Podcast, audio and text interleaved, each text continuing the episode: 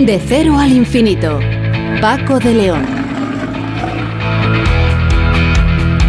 Señoras y señores, muy buenas madrugadas y bienvenidos a esta cita semanal que tenemos aquí en Onda Cero, en este programa diferente para gente curiosa en el que hablamos de los asuntos que más nos interesan. Por ejemplo, el cerebro humano genera constantemente nuevas neuronas, incluso durante la etapa adulta. Para ello cuenta con reservas de células madre neurales que se encuentran en reposo tras su proliferación durante la formación del cerebro y es que ahora un grupo de investigación del Instituto de Biomedicina de Valencia, del CSIC, ha descubierto que la autofagia, un mecanismo de reciclaje celular, es la que permite a las células madre neurales entrar en reposo tras la primera semana de vida, pasando a formar parte de la reserva necesaria para la formación de neuronas en la edad adulta. Todo esto tan interesante nos lo va a contar Elena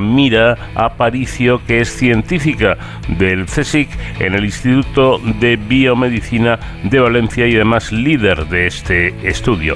Hoy Sonsoles Sánchez Reyes nos cuenta la historia del arcángel que logró coronar un monte.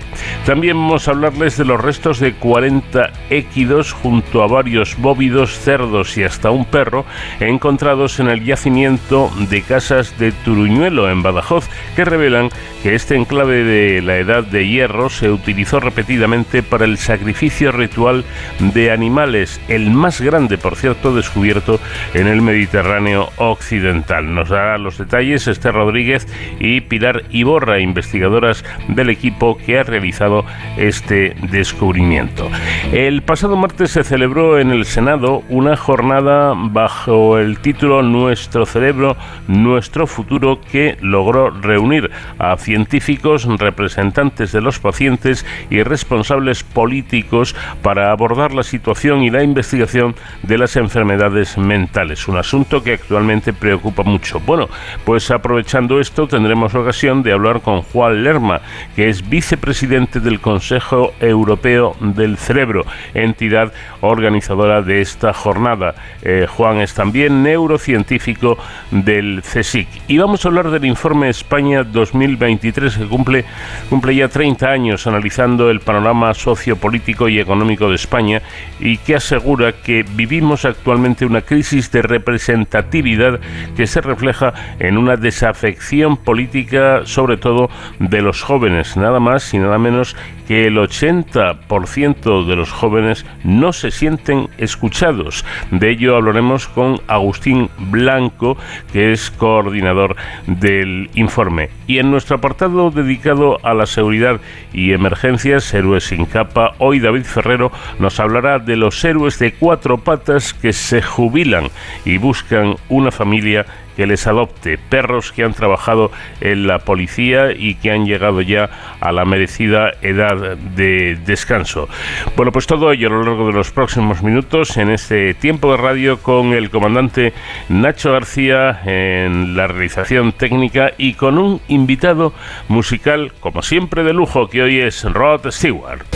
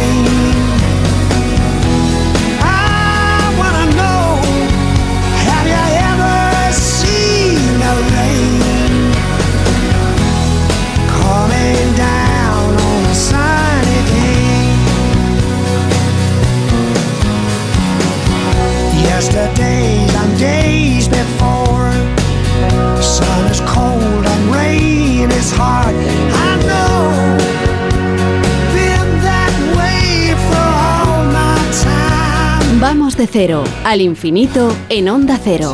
Paco de León. El cerebro humano genera constantemente nuevas neuronas, incluso durante la etapa adulta. Para ello cuenta con reservas de células madre neurales que se encuentran en reposo tras su proliferación durante la formación del cerebro.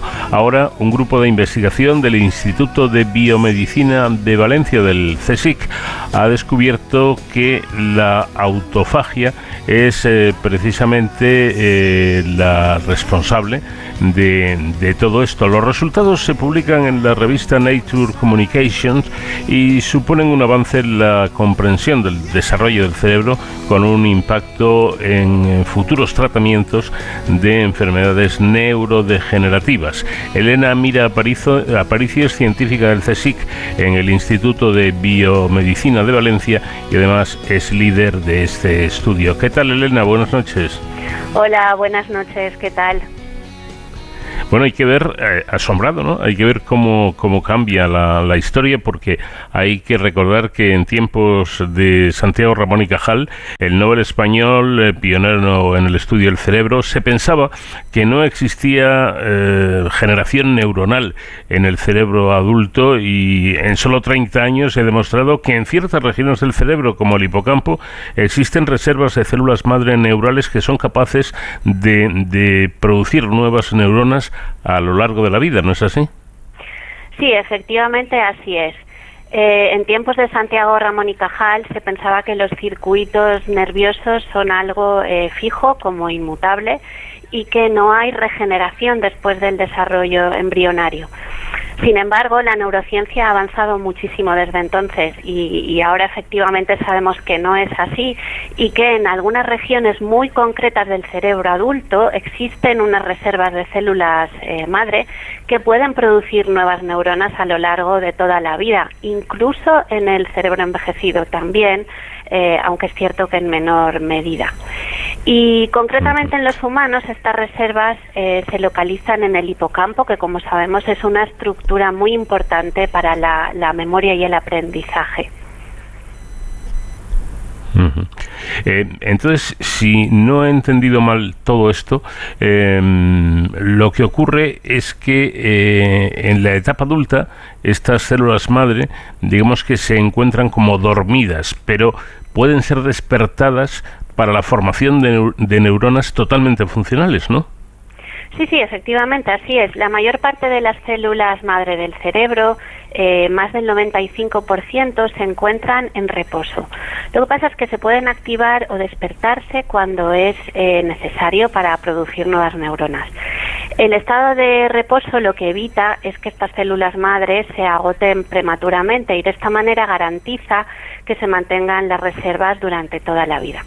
Con todo ello lo que se consigue es que se puedan producir constantemente nuevas neuronas y que se vayan integrando en los circuitos eh, que ya, ya están establecidos y así ayudar a la función cerebral.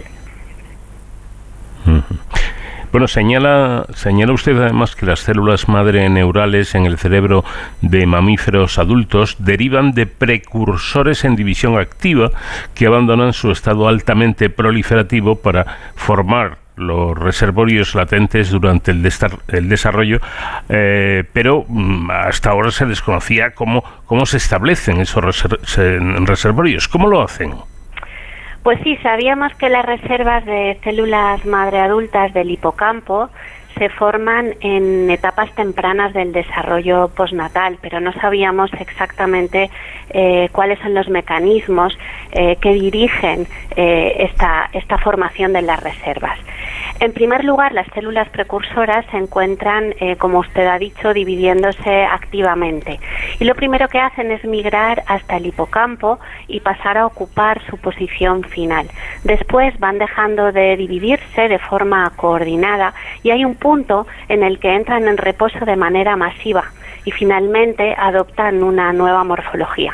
Y lo que hemos visto en el trabajo que acabamos de publicar es que estos cambios están controlados por mecanismos eh, intrínsecos de las propias células. Eh, hay que señalar, me parece importante, que su grupo ya había identificado las señales externas que controlan el equilibrio entre reposo y actividad de estas células madre en la etapa adulta. Em, ¿De alguna manera se, ha basado, se han basado ustedes ahora en ese trabajo anterior? Sí, a ver, el trabajo nos ha servido de referencia. Lo que pasa es que el escenario es algo distinto. En el adulto, las células madre, digamos que están dormidas, pero pueden despertarse para producir nuevas neuronas y después se vuelven a dormir. Y este proceso, este balance de eh, activación y de volver al reposo está controlado por señales propias del microambiente que rodea a las células. En el trabajo anterior habíamos estudiado en profundidad estas señales.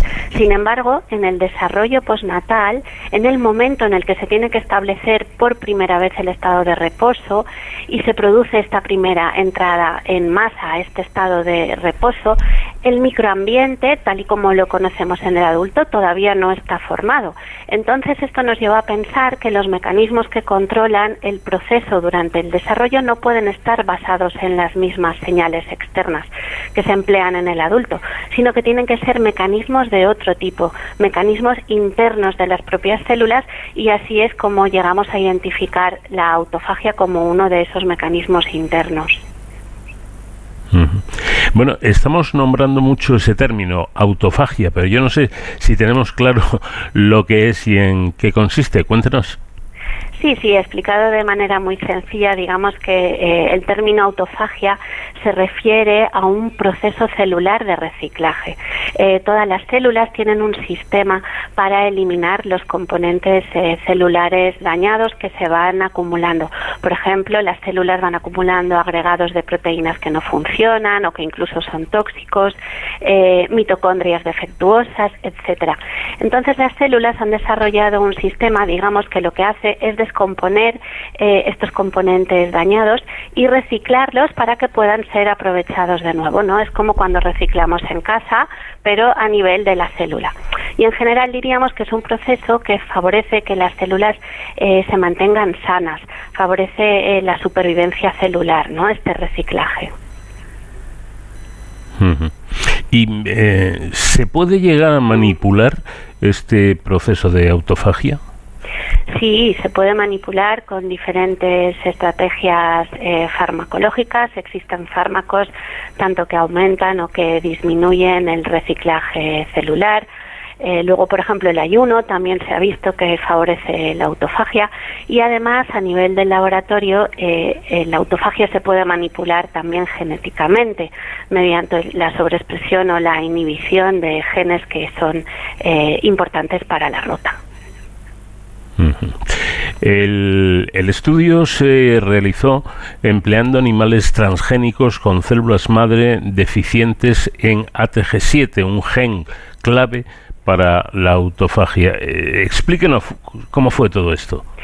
Sí, pues mire, se trata de, un estudio de ciencia básica, ¿no? Porque todo comienza siempre en, estudios eh, básicos que hacemos en el laboratorio. En este caso, lo que hemos hecho es generar unos ratones eh, cuyas células madre neurales carecen de este gen ATG7, pero siendo el resto del cerebro y del animal completamente normal. Además, podemos decidir en qué momento concreto eliminamos eh, el gen ATG7. Y como este gen es indispensable para que funcione la autofagia, digamos que lo que hemos hecho es crear unos animales en los que las células madre no pueden reciclar de manera óptima, pero que el resto del animal es completamente normal. Y este sistema que hemos desarrollado nos permite estudiar de manera muy precisa el papel de la autofagia en las células madre exactamente en el momento en el que nos interesa, que justamente es este momento en el que se están estableciendo eh, las, las reservas del cerebro sin que influyan otros procesos. Bueno, la, identificación de la autofagia como mecanismo capaz de controlar la entrada y salida del estado de reposo de las células madre neurales eh, puede tener implicaciones en envejecimiento. Sí, sí, puede tener muchas implicaciones. Sabemos que en envejecimiento las células en general tienden a acumular material dañado y que la autofagia es un proceso fundamental para mantener la salud de nuestras células y especialmente de aquellas células como las células madre que tienen que perdurar durante toda la vida en el organismo. En conjunto diríamos que el conocimiento básico que nos ayuda a entender cómo se mantienen dormidas las células y que nos está aportando nuevas ideas para otra línea de estudio eh, del grupo que se centra en explorar cómo reclutar estas células madre del cerebro eh, viejo para producir eh, nuevas neuronas y mejorar la funcionalidad. Dice también usted que durante el envejecimiento, eh, incluso en enfermedades neurodegenerativas asociadas a la edad, como es el caso del Alzheimer, hay una menor producción de estas neuronas glanulares hipocampales. Sabemos que esto se debe a que las células madre neurales disminuyen en número y además están cada vez, como decíamos antes, más profundamente dormidas. ¿no? ¿Esta situación es reversible con fines terapéuticos? Sí, pensamos desde el punto de vista biológico que este proceso podría revertirse y que aunque las células estén, como usted dice, más profundamente eh, dormidas, podemos llegar a despertarlas y tenemos evidencias de ello. Sin embargo, necesitamos eh, profundizar en el, en el conocimiento que ya tenemos. Pero efectivamente, si lográsemos una activación de estas reservas de células madre endógenas, podríamos favorecer la producción controlada de nuevas neuronas. Eh, no hay que perder de vista que al mismo tiempo también tendríamos que mm, potenciar la supervivencia de estas nuevas neuronas y su integración en los circuitos. Eh, pero con todo sí que creemos que puede llegar a ser una vía de intervención para paliar algunos efectos eh, asociados al envejecimiento cerebral, tanto en condiciones sanas como en condiciones patológicas, ¿no?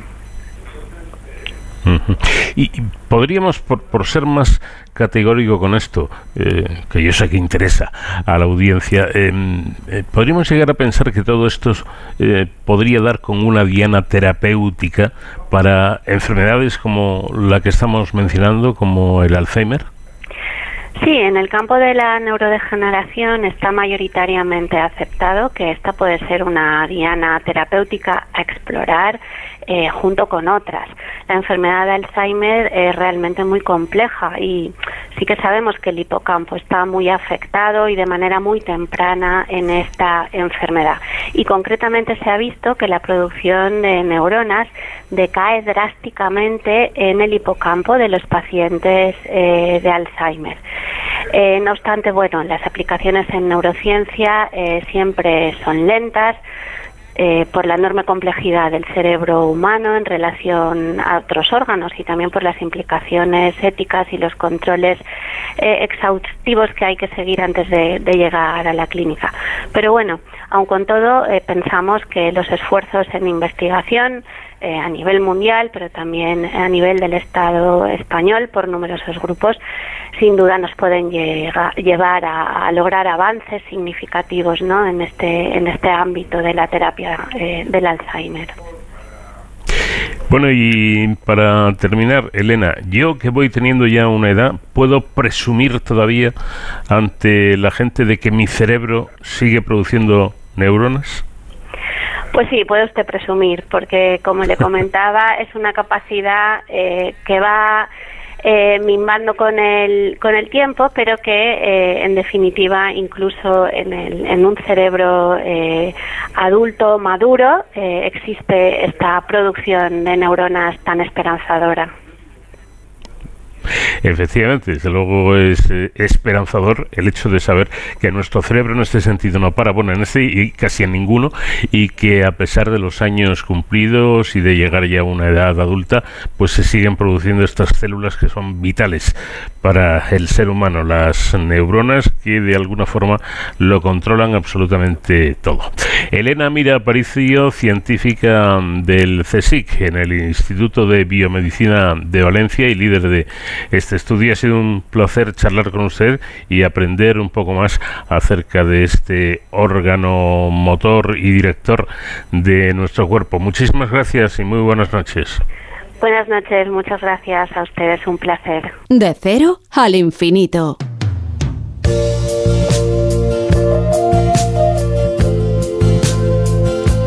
Este año Francia celebra el milenio de uno de sus monumentos más emblemáticos y el segundo más visitado, la abadía de Mont Saint-Michel, situada en un islote de solo 4 kilómetros cuadrados en el confín norte del país. Y de aquí parte precisamente el argumento de Sonsoles Sánchez Reyes para convertirlo en un paseo por la historia. ¿Qué tal, Sonsoles? Buenas noches. Muy buenas noches, Paco. Bueno, pues eh, una historia interesante, como siempre, que vamos a desgranar ya con todos sus detalles. Hasta tres veces se le habría aparecido en sueños el arcángel San Miguel a Aubert, obispo de la localidad francesa de Avranches, en el año 708, según él mismo contaría después. San Miguel le ordenaba erigir un santuario sobre la roca granítica del Mont Tom, que más tarde se renombraría como Mont Saint-Michel, en justo reconocimiento al impulsor de la obra. Como Aubert no reaccionaba a la primera, ni siquiera a la segunda, por aquello de no desautorizar al proverbio que afirma que la tercera es la vencida, en la última ocasión el arcángel conminó al obispo, posando un dedo sobre su cabeza durmiente, lo que determinó a Aubert a cumplir su mandato, gesta que lo elevó a los altares, a los libros de historia de Francia y a las guías de turismo. En línea con esta legendaria historia, en la reliquia del cráneo de Saint Aubert, que aún se venera en la iglesia de Saint-Gervais en Avranches, se observa un orificio que se dice fue hecho por el dedo de San Miguel cuando trataba de convencerle de que ejecutara su encomienda, poderosa forma de persuasión. En honor a la verdad, el arcángel no era el primero en fijarse en la singularidad y el halo de trascendencia de ese islote inexpugnable de fuertes mareas y escarpada orografía frente a la costa de Normandía, que hoy día se conoce coloquialmente como la maravilla. Ya druidas y galos lo habían considerado un monte sagrado y erigieron monolitos pétreos en honor al dios Belenus, el sol. Aubert materializó su compromiso dotando al lugar de oratorios, poco a poco ampliados con ermitas y capillas. El primer relato de un peregrinaje al Mont Saint-Michel, cuyo nombre completo era Mont Saint-Michel au péril de la mer, el monte San Miguel a expensas del mar, es el llamado Itinerarium Bernardi Monarchi, realizado por un monje francés entre los años 866 y 870. Un siglo después se erigió un pequeño monasterio benedictino en el punto álgido de la roca, auspiciado en el 966 por el duque Ricardo I de Normandía.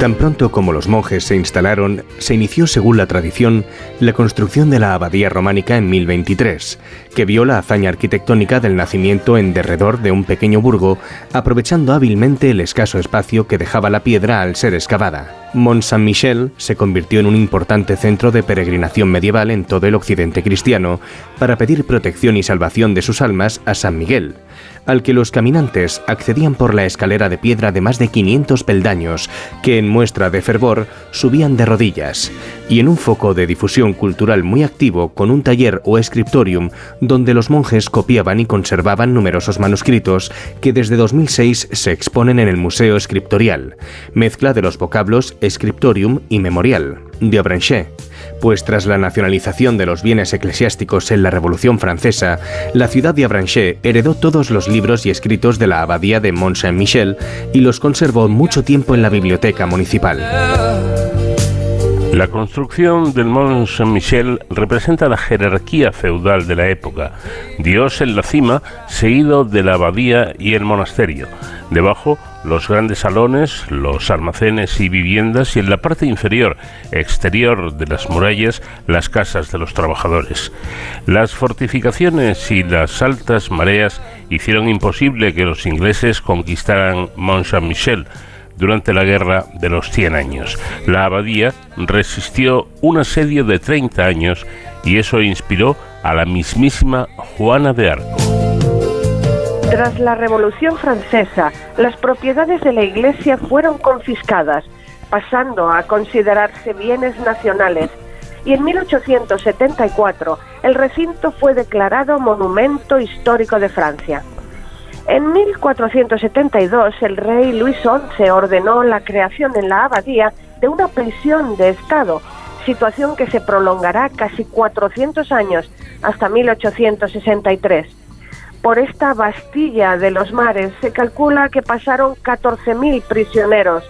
Las mareas y las aguas movedizas convertían en imposible cualquier intento de escapar de ella. Aún se conserva la enorme rueda de hámster en que los prisioneros eran obligados a caminar durante horas, y la jaula que trajo Luis XI, originariamente de madera, aunque al haber sido destruida en el siglo XVIII, la actual es una reconstrucción en hierro. El 27 de junio de 1836 escribía Víctor Hugo desde el Mont Saint-Michel. A nuestro alrededor, en todas partes, hasta donde alcanza la vista, el espacio infinito, el horizonte azul del mar, el horizonte verde de la tierra, las nubes, el aire, la libertad, los pájaros volando con las alas llenas, y luego, de repente, allí en lo alto de un viejo muro, sobre nuestras cabezas, a través de una ventana enrejada, el rostro pálido de un prisionero, Nunca he sentido con mayor intensidad que aquí las crueles antítesis que a veces el hombre establece con la naturaleza. El gran escritor francés llegó también a afirmar que el Mont Saint-Michel es para Francia lo que la Gran Pirámide es para Egipto. En 1863, a petición de escritores y artistas románticos, la prisión se cerró. Al año siguiente, el Servicio de Monumentos Históricos restauró el edificio y lo abrió al público. Para facilitar el acceso al creciente número de turistas, en 1879 se construyó un malecón y se organizó la recepción de visitantes. Mont Saint-Michel perdió así su carácter marítimo. Afortunadamente el sitio se salvó durante la Segunda Guerra Mundial, a pesar de que los alemanes lo ocuparon entre 1940 y 1944. Fue necesaria una década de obras y la construcción de la presa de Consenot, que devuelve a las aguas suficiente fuerza para expulsar los sedimentos mar adentro, lejos del monte, y una pasarela para restablecer el carácter marítimo del Mont Saint-Michel en 2015. De no haberlas acometido, en 2040 el monte habría estado rodeado de un entorno de praderas. La bahía de Mont Saint-Michel es el escenario de las mayores mareas de Europa continental, que alcanzan casi 14 metros. Cuando el coeficiente de la marea supera 110, el monte se convierte en una isla durante unas horas. El agua cubre el dique sumergible y la roca se queda sin accesos por tierra al continente. Tuvieron que pasar muchos siglos para que Saint-Michel llegase a coronar la abadía del famoso monte. En 1897, en su pináculo, se instaló una estatua del arcángel firmada por Emmanuel Fremier, que mide más de 4,5 metros, pesa 520 kilos y está situada a 156 metros sobre el nivel del mar. Su estructura de hierro está recubierta de láminas de cobre y una capa de oro. Para facilitar su instalación, se prefirió el cobre, más ligero que el bronce. Sería fabricada en la misma herrería donde se creó la Estatua de la Libertad de Nueva York, representa a San Miguel amenazando con su espada a un dragón que encarna el mal y a efectos prácticos sirve de base a la escultura y de pararrayos al islote. Azotada por los vientos cargados de arena, las tormentas y el propio aire marino, a la intemperie en el frío clima normando, la estatua necesitó sendas restauraciones en 1935 y 1987 y el deterioro obligó a realizar otra mucho más osada en 2016, retirándola en helicóptero para trabajar sobre ella durante dos meses. Un modelo de yeso de 2,20 metros, donado por la viuda de Gemier en 1910, está depositado en el Museo de la Abadía del Mont Saint-Michel desde 1986. El conjunto del Mont Saint-Michel, compuesto por la abadía, el pueblo y la bahía, es Patrimonio de la Humanidad de la UNESCO desde 1979, uno de los primeros que se declararon en Francia y hoy, frente a los más de 3 millones de turistas que recibe cada año, solo cuenta con un centenar de residentes. En la Edad Media llegó a tener 400 habitantes y más de mil durante el periodo en que la abadía fue prisión.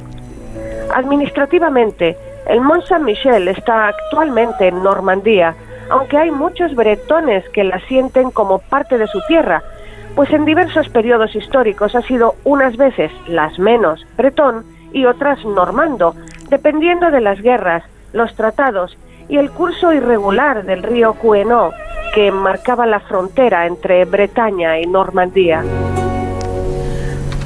El pasto de la bahía del Mont Saint-Michel, regado con agua de mar, rico en sal y minerales, consigue que la carne de los corderos que se crían en esta zona tenga un sabor único y esté etiquetada bajo la denominación de origen protegida Prados Salados.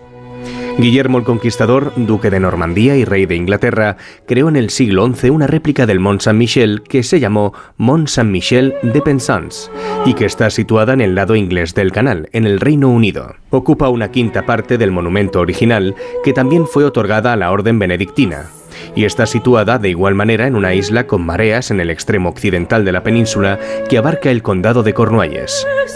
En 1966, algunos benedictinos regresaron a la abadía del Mont Saint-Michel, que volvió así a contar con presencia de religiosos como en su origen. Después, en el año 2000, las fraternidades de Jerusalén llegaron desde la iglesia de Saint-Gervais de París y lo sustituyeron.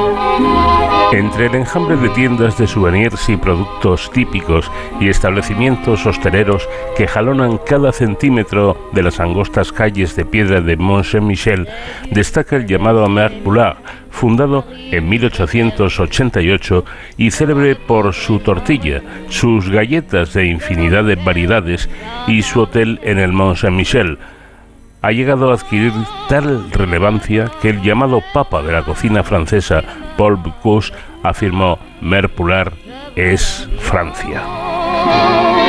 Fundado por Annette, la cocinera borgoñona que llevó consigo hasta allí Edouard Coguayat, el arquitecto que en 1872 comenzó la restauración de la abadía del Mont Saint-Michel por encargo del Estado.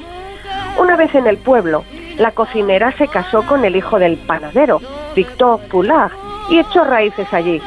Hoy ambos descansan en el pequeño cementerio al pie de la abadía, con un expresivo epitafio.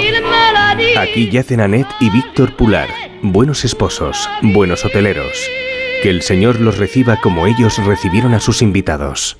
La tortilla, hueca en su parte superior por los huevos batidos al punto de nieve, solo se puede degustar allí. Pero las galletas han conseguido posicionarse en todos los supermercados de Francia, siempre con la fecha de 1888 inscrita en ellas, para que al comerlas podamos engañarnos creyendo que devoramos el tiempo, cuando en realidad es Él quien lo hace con nosotros. Con el Mont Saint-Michel mil años después, aún no lo ha logrado. Pues interesantes y curiosas siempre las historias que nos cuenta Sonsoles en este apartado del programa. La próxima semana seguiremos paseando por la historia. Gracias, Sonsoles. Buenas noches. Gracias a ti, Paco. Un abrazo muy fuerte y hasta la próxima semana. De cero al infinito.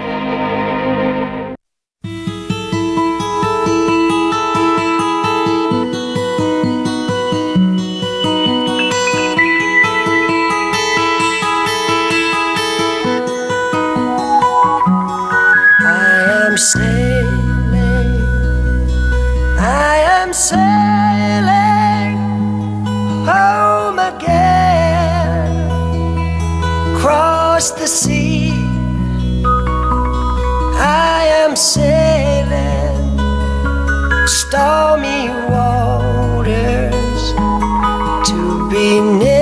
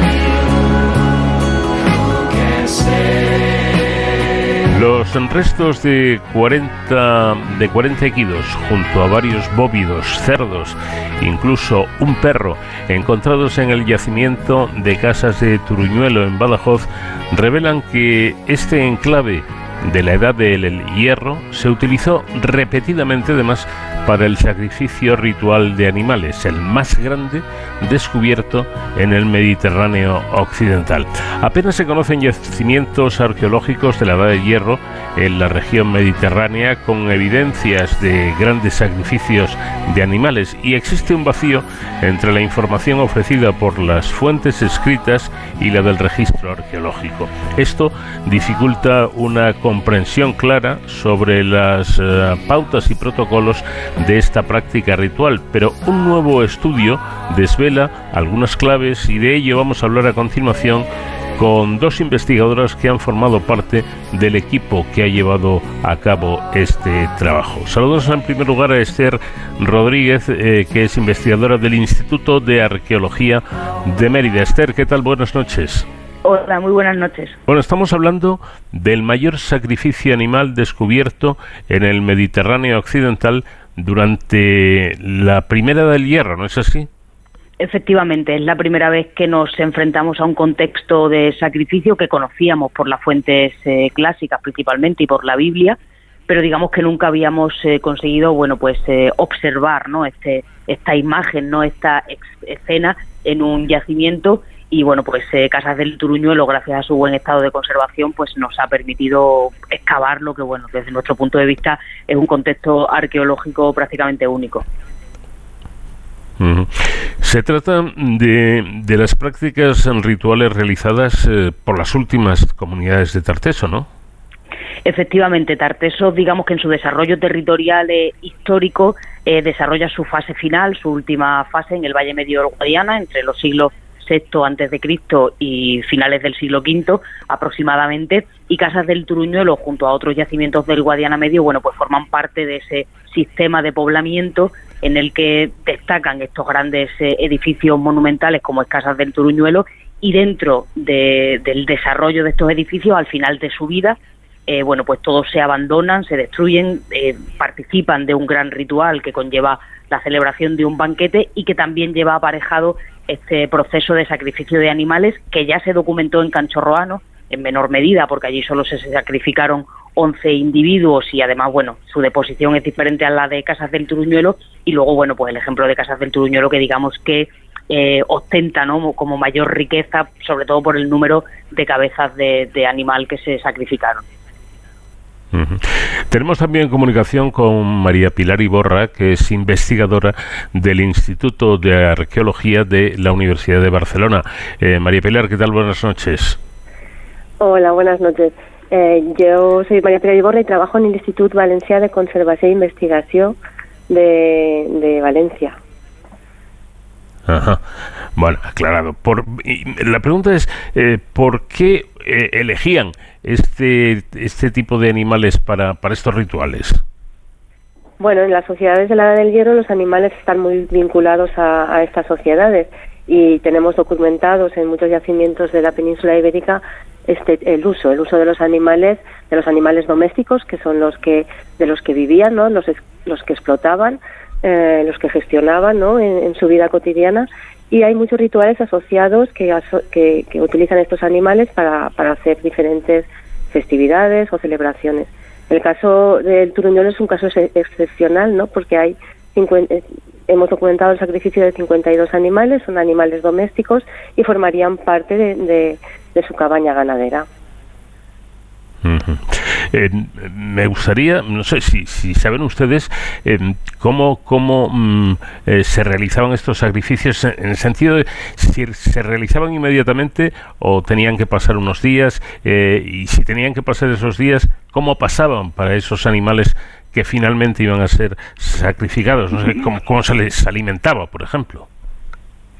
Bueno, lo que hemos documentado es que no es un sacrificio único, que era lo que pensábamos al principio, ¿no? Al observar todos los cadáveres en el patio de Casas del Turuñuelo, sino que, existen tres fases de depósito.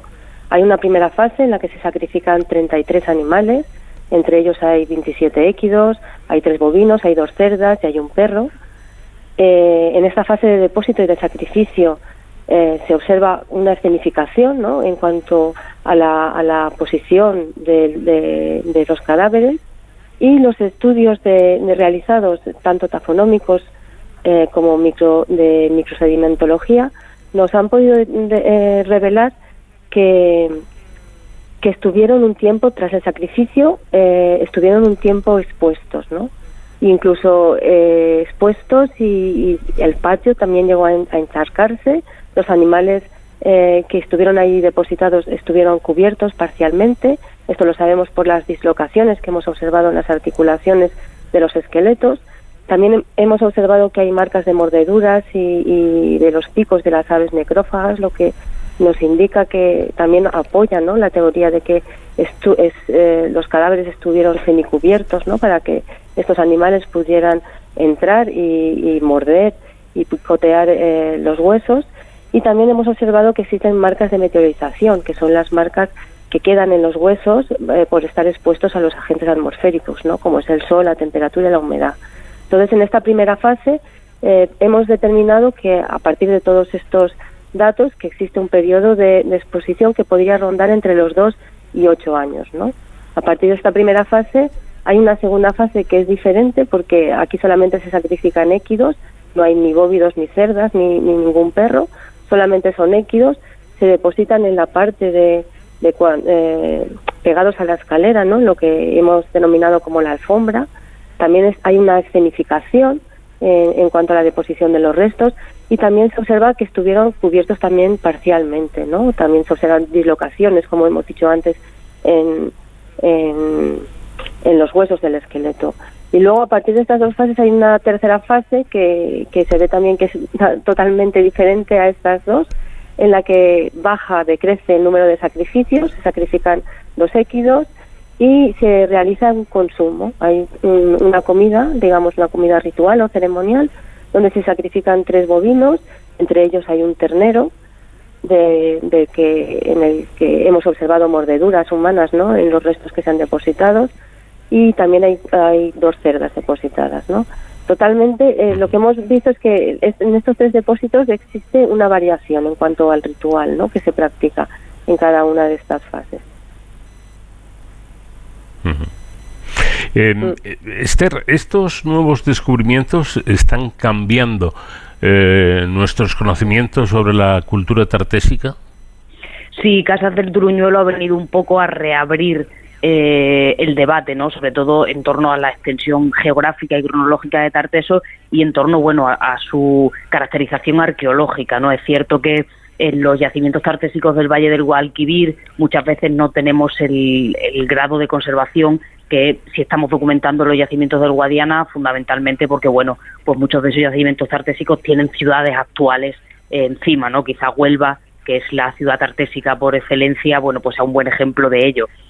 En Casas del Turuñuelo tenemos eh, la suerte de que se trata de un yacimiento que está en el, en el medio, en el campo, ¿no? en el medio rural, eh, no ha sufrido reocupaciones en etapas sucesivas y bueno, pues eso nos está permitiendo prácticamente excavar el yacimiento a, falta de las propias techumbres, ¿no? Hay, hay eh, muros que conservan toda su, su altura y gracias a ello, bueno, pues estamos eh, documentando evidencias, eh, pues en este caso hablamos de los rituales, pero también a nivel pues comercial o a nivel arquitectónico, ¿no? La documentación de técnicas arquitectónicas que no se conocían y que nos están permitiendo, bueno, pues conocer aspectos de la cultura tartésica que hasta la fecha, bueno, pues eh, no se nos pasaban por la cabeza.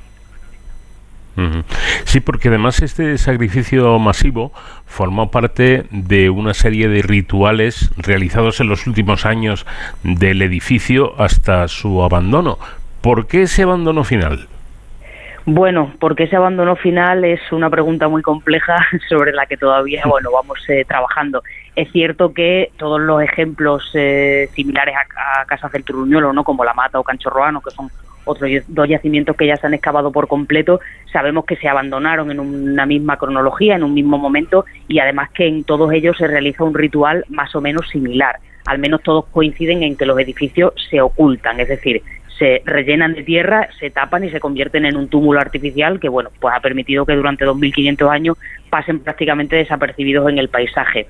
Es cierto que nosotros habíamos trabajado eh, hasta ahora en torno a una hipótesis, que era la posible inundación de estos edificios, que como comentaba mi compañera Pilar, se ha documentado en el depósito de, los caballos, ¿no? Un momento de inundación que quizá, bueno, pues eh, hiciese, complicase, ¿no? La vida en el entorno de estos yacimientos, simplemente, bueno, pues porque no puedas cultivar la tierra y, bueno, pues al final el, ganado y la propia población se te muera de hambre.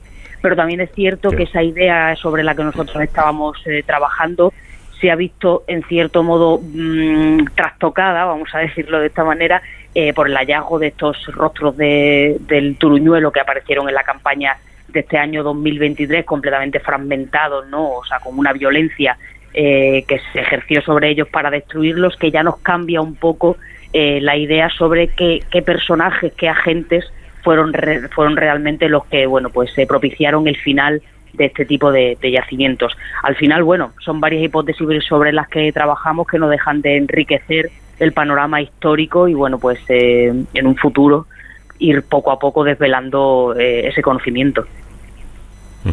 Eh, Pilar, ¿y cómo se sacrificaba a estos animales? Bueno, en cuanto a cómo eran sacrificados, no tenemos muchos datos porque eh, bueno, estuvieron ocultos bajo mucho sedimento, ¿no? Entonces, algunas, algunos se han conservado muy bien, pero hay otros que no, no tanto, ¿no? Hemos observado en algunos cráneos hay que hay hundimiento, ¿no? En, en, el hueso frontal de, de los cráneos que está provocado, que se, se realizó durante cuando el hueso aún estaba fresco, ¿no? Entonces, esas marcas que hemos visto en los cráneos sí que las eh, podemos relacionar con el sacrificio. De hecho, en otros yacimientos, ¿no? como en yacimientos franceses, como son los santuarios de, de Bermol y, y Lormeón, eh, ahí también se han identificado este tipo de sacrificios con este tipo de marcas, ¿no? que son golpes que se dan en la cabeza para sacrificar a los animales. También hemos documentado, estas son las únicas marcas de sacrificio que tenemos documentadas hasta el momento. Y también hemos documentado que algunos de los equidos fueron eviscerados. ¿no? En algunos cráneos falta el hueso ioides, que es un hueso que está en la mandíbula, que eh, para poder extraerlo se tendría que hacer un tipo de visceración a partir de la zona del tórax y también en otros en otros eh, animales, en otros équidos hemos observado marcas de visceración, ¿no? Lo que nos indica también una visceración abdominal. Normalmente estas marcas están localizadas en el interior de las costillas. Eh, normalmente cuando se visceran a los animales es difícil que queden estas marcas, pero en algunos casos sí que quedan y están están en este en, la superficie interna, la parte interna de las costillas. Estas son las, las, las marcas, un poco que nos indican esa manipulación, ¿no? De ese, ese posible sacrificio, esa posible, bueno, esa visceración y también otras marcas que hemos visto son las dislocaciones que hay que nos indican que hay un movimiento de los cadáveres, ¿no? Movimiento que se produciría cuando los animales estaban esqueletizados, ¿no? Para, para hacer ese tipo de dislocaciones que se observan en algunos equidos en los cráneos y en los cuellos, ¿no? Tal vez para dejar sitio para o para esa fase 2, ¿no? Que hay otra otra acumulación de sacrificios de, de. Bueno, parece ser que los animales en este ritual em, iban, iban eh, siendo colocados en, en tres fases. ¿no? Eh, y en la, en la última fase, junto al sacrificio de los équidos, se depositaban restos de, de un banquete que incluía el consumo de carne de bovinos y porcinos. Eh, explíquenos por qué piensan ustedes que se hacía esto. Bueno, la, la, en estas sociedades de la primera del hierro, el, primer el principal aporte cárnico para estas sociedades viene de los bovinos, ¿no? Es la carne que más consumen. Los rebaños, sin embargo, estaban formados por un número mayor de cabezas de, de caprinos, de ovejas y cabras, pero en la primera, en la primera del hierro la, la carne de, de bovinos es muy importante, ¿no? Entonces el consumo se hace con estos animales, se hace con bovinos y con cerdos. Y, lo sabemos porque eh, estos restos presentan marcas de consumo, que son marcas de, descarnado que aparecen en diferentes huesos, en diferentes partes de, los huesos que nos indican ese descarnado de la, de la carne.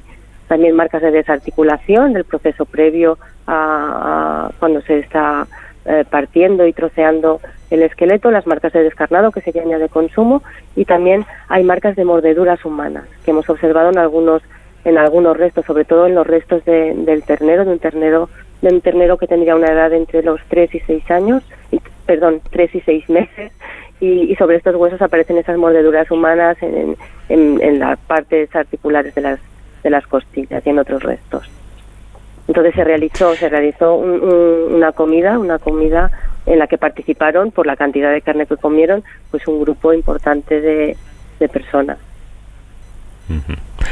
Eh, bueno, hay que decir, Esther, que además de estos animales, este trabajo recoge el hallazgo de vegetales incinerados que pudieron formar parte de ofrendas y de objetos asociados a actividades simbólicas, como por ejemplo tabas de oveja.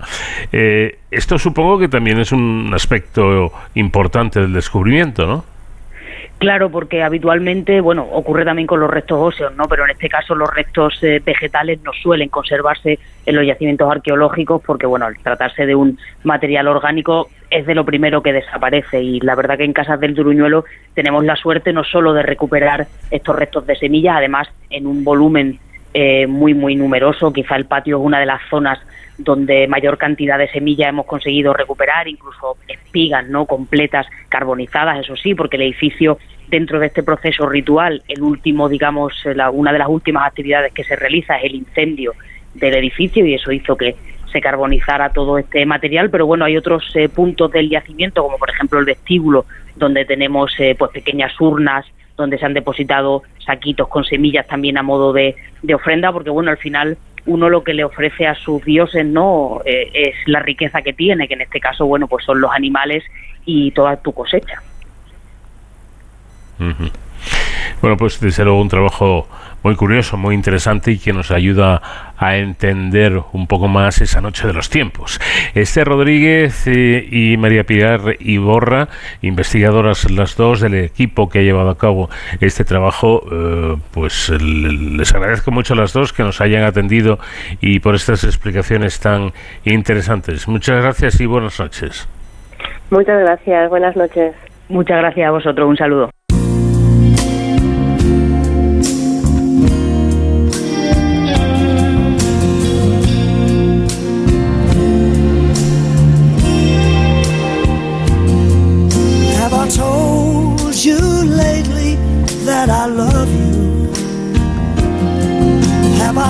Terminamos aquí en nuestra primera hora de programa. Ahora paso a los servicios informativos y de inmediato continuamos en este programa diferente para gente curiosa.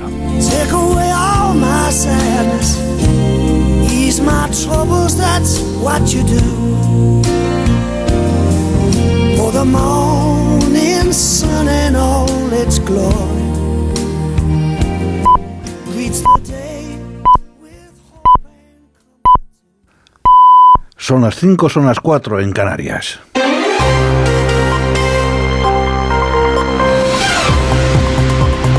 Noticias en Onda Cero. Buenas noches. PSOE y Junts celebran este sábado su primera reunión después de que ambos partidos firmasen un acuerdo de investidura que incluye una ley de amnistía a los implicados en el proceso y permitió la reelección de Pedro Sánchez como presidente del gobierno. Sobre la mesa estará la cuestión del reconocimiento nacional de Cataluña y el supuesto déficit fiscal del Estado con esa comunidad, aunque ninguna de las dos partes ha querido confirmar los detalles del encuentro que se va a llevar a cabo en Ginebra y que el Centro para el Diálogo Humanitario Anguitura entre la misma organización que participó en las negociaciones del fin de ETA ejerza el rol de verificador internacional impuesto por los independentistas. El portavoz del Partido Popular en el Congreso, Miguel Tellado, ha calificado de tremendamente grave que PSOE y Junts se vayan a reunir fuera de España con un mediador internacional. A su entender, las formaciones independentistas buscan un ejecutivo débil para obligarle a hacer lo que llevan tanto tiempo reivindicando.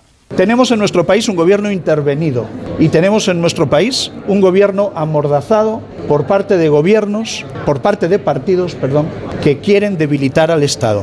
Y eso es tremendamente grave, que la gobernabilidad de España esté condicionado por partidos que lo que quieren es debilitar al Estado y que lo que quieren es un gobierno débil para obligarle a hacer lo que el independentismo lleva tanto tiempo reivindicando y reclamando. El portavoz del PSOE en el Congreso, Pachi López, ha defendido que no se den detalles sobre las reuniones entre dirigentes de su partido y de Junts porque todavía hay muchas desconfianzas mutuas. López, que asegura no tener idea alguna sobre el sistema de mediación acordado para esas conversaciones, sí ha defendido la figura del verificador.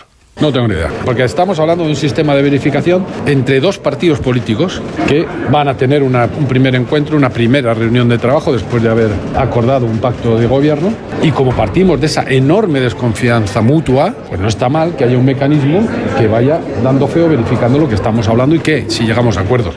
El secretario de Estado norteamericano Anthony Blinken ha indicado que Israel ha tomado medidas para poner a salvo a los civiles de Gaza después de que se hayan reanudado los combates por el fin de la tregua con Hamas. Sin embargo, el Ministerio de Sanidad de Gaza informa de que más de 100 personas han muerto en las primeras horas desde que Israel retomó los bombardeos en el enclave palestino. Blinken ha evitado dar su opinión sobre el artículo del New York Times que apunta que las autoridades israelíes conocían desde hace al menos un año que Hamas tenía previsto perpetrar el ataque del 7 de octubre. Corresponsal de Onda Cero en Estados Unidos, Agustín Alcalá. De acuerdo con la información que ofrece hoy en exclusiva el diario The New York Times, Israel conocía desde hace un año los planes de los terroristas que fueron considerados por el alto mando militar y de los servicios de inteligencia como deseos de Hamas que no era capaz de cumplir. Pero el plan del 7 de octubre se ejecutó casi al pie de la letra, como el documento, bautizado con el nombre de la muralla Jericó, decía que iba a ocurrir. En declaraciones a la cadena de televisión MSNBC, Mark Regeb, consejero cercano a Benjamin Netanyahu, ha asegurado que el primer ministro judío no conocía la existencia de este documento. Nosotros en Israel estamos muy preocupados porque lo que ocurrió el 7 de octubre nos pilló desprevenidos. El hecho de que no hubo advertencia alguna o que las advertencias no llegaron a la gente que toma las decisiones debe ser investigado porque es un fracaso. En julio pasado, un analista de inteligencia detectó que el grupo islamista estaba haciendo ensayos para una invasión y advirtió que jamás era capaz de iniciar una guerra. La advertencia del analista fue rechazada por un superior que recomendó a la mujer que esperara acontecimientos pacientemente. El gobernador del Banco de España, Pablo Hernández de Cosa, ha indicado que la banca debe aumentar y no solo mantener las provisiones y el capital para afrontar los posibles riesgos en caso de que se materialicen. Esto, a su juicio, permitiría afrontar en mejor situación los peores escenarios de riesgo. No estamos pensando en que en el área del euro vaya a haber una recesión profunda, pero sí que mm, no se puede descartar, como digo, que esa recesión técnica acabe eh, materializándose.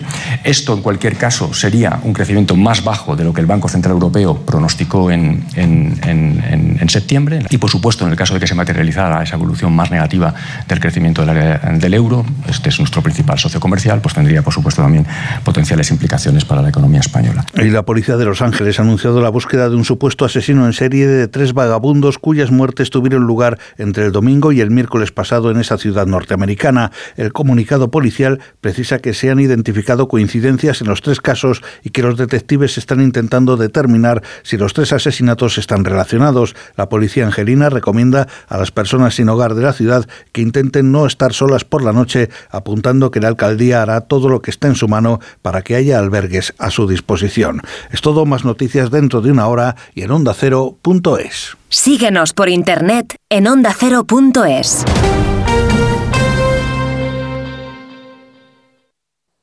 Julia Otero, Medalla de Honor de Barcelona. La directora y presentadora de Julia en la Onda ha recibido esta distinción por ser un referente del mundo de la comunicación y un modelo para generaciones de profesionales. Una de las comunicadoras más influyentes de nuestro país que cada tarde reúne a más de medio millón de oyentes en Julia en la Onda, el segundo programa vespertino más escuchado en 2023. Este galardón se une a una larga lista de premios y reconocimientos a su labor profesional. Julia Otero, Medalla de Honor de Barcelona Barcelona.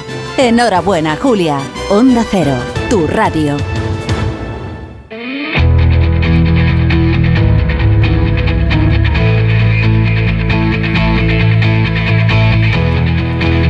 En Onda Cero, de cero al infinito. Paco de León. Segunda hora de programa de Cero al Infinito, sintonía de Onda Cero, en la que vamos a empezar hablando de algo que sucedió el pasado martes. Se celebró ese día en el Senado una jornada que bajo el título Nuestro cerebro, nuestro futuro logró reunir a científicos, representantes de los pacientes y responsables políticos para abordar la situación y la investigación de las enfermedades mentales.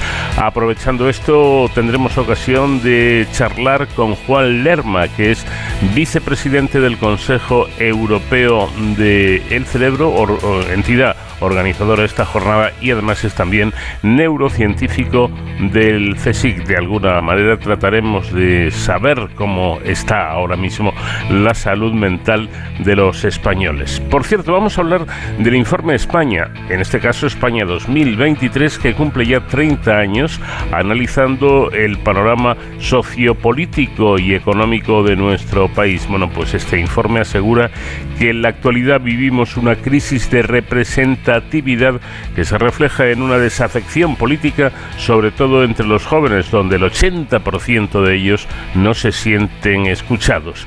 De todo ello vamos a hablar con Agustín Blanco, que es el coordinador del informe. Y en nuestro espacio dedicado a la seguridad y emergencias, en Héroes sin capa, hoy nuestro especialista David Ferrero nos hablará de los héroes de cuatro patas que lógicamente cuando pasa un tiempo se jubilan y buscan una familia que les adopte. Son perros que han trabajado en la policía y que ya han llegado a la edad de descanso. Y todo ello, por supuesto, trufado con la música de nuestro invitado esta semana que es Rod Stewart.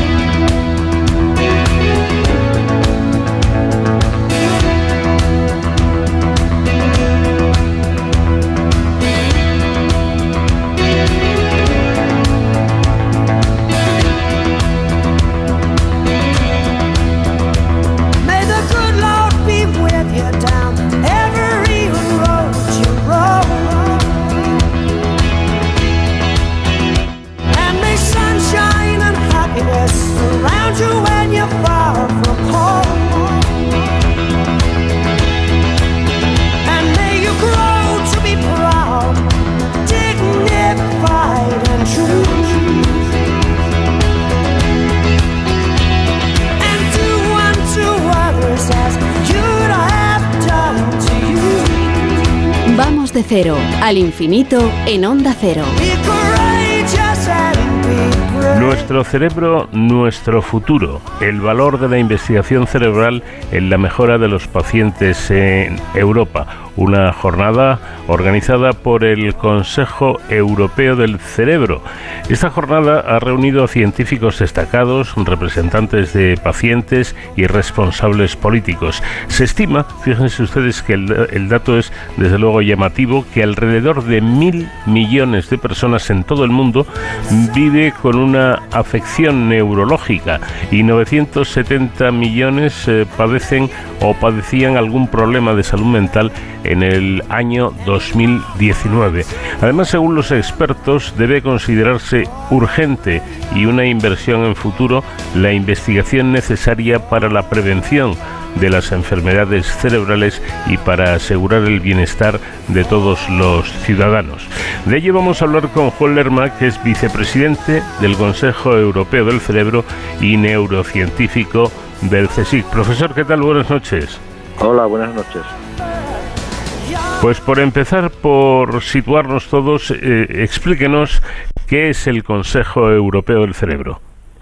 El Consejo Europeo del Cerebro es una organización sin ánimo de lucro que se formó hace 20 años, ah, que tiene como misión hablar con una voz conjunta de los pacientes, de los científicos, de los eh, investigadores clínicos y de la industria Ah, con el fin de representar esa, esa voz única ante la Comisión Europea y de alguna manera promover la investigación cerebral en beneficio de los pacientes.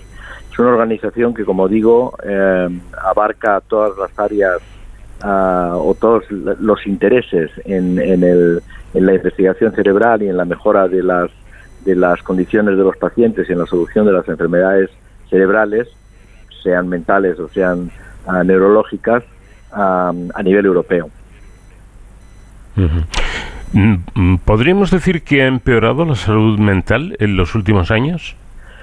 Bueno, la salud mental, eh, que yo en el, en el Consejo Europeo del Cerebro preferimos hablar de salud cerebral porque la mente es un producto del cerebro, pero bueno, si hablamos, aceptamos el concepto de salud mental, ha empeorado después de la pandemia, precisamente por la falta de, interacción social, por el aislamiento, por el estrés y por la ansiedad que ha generado el no saber con lo que nos estábamos enfrentando.